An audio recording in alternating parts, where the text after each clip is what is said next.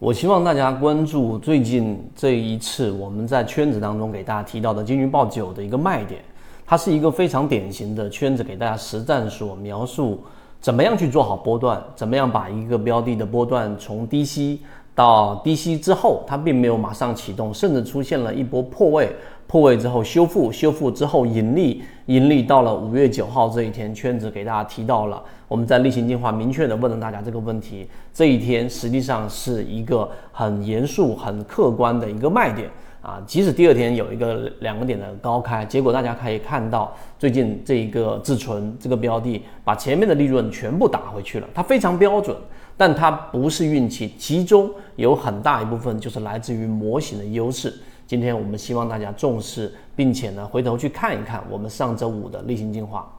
第二点呢，我们来给大家讲做好波段到底怎么样做好波段。呃，各位有没有想过这个问题？波段当中，我们以前说会买的是徒弟，会卖的是师傅，好像做好波段，实际上呢，呃，就是在买卖点的问题上。那昨天我们的上一次的三分钟给大家讲了，其中它是有一个结构的，这个结构很多的散户交易者没有思考。那除了买卖点以外，它还有一个更底层的结构，就是大盘的环境。那大盘的环境里面，第二点我们给大家讲过了，灰色，没有资金，整个市场的整体趋势是向下的，又没有新增的增量资金支持。所以这种情况之下，如果你是一个波段交易者，你说我是价值投资者，我打算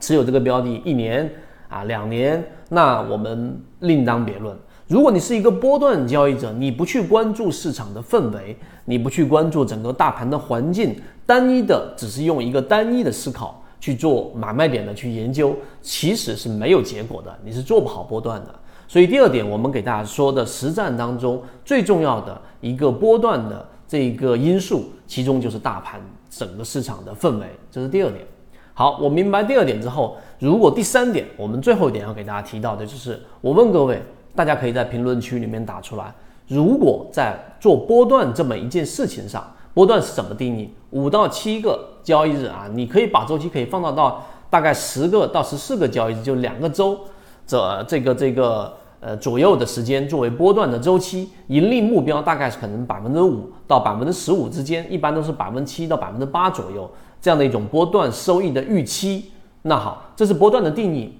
你一定要只说出一个点。你认为波段当中卖点最重要的技巧你会是什么？那有人会告诉给你什么什么卖点的这种盈利的这个指标啊？有人会告诉给你某一条均线等等。那圈子告诉给大家，我们实战当中做波段最考虑的多的，包括我们自己在交易当中也都是这样，那就是对于波段的这个盈利筹码的一个理解，也就是说筹码的理解。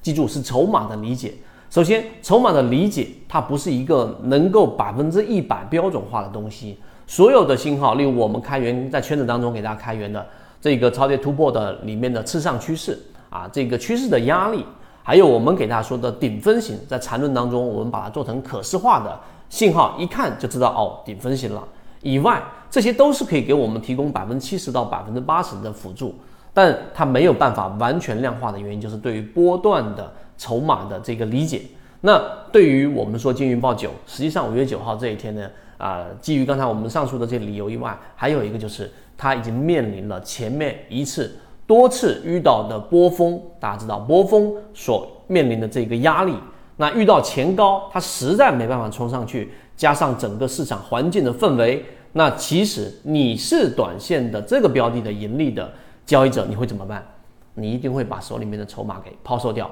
那抛售掉，有新增资金进来去支持，那还是可以有办法去支撑住，形成一个空中加油的。问题就在于，我们给大家说了，整个大的环境趋势是不好的，新增资金也没有，那你就明白为什么在五月九号这一天，即使没有发出任何的短线的确定性的卖点，圈子也告诉给大家，这一天就是锁定利润的波段卖点。其实这一个。呃，你说有运气成分，它有，但实际上这是一个很标准的波段的操作，大家可以认真理解我们这一段描述。好，今天讲不多，和你一起终身进化。最近很多喜马拉雅的股友说怎么找不到了？啊，如何才能找到我的完整专栏？这里简单给大家说一下，我们现在用的是 SD 八幺八幺二，欢迎加入圈子，系统进化。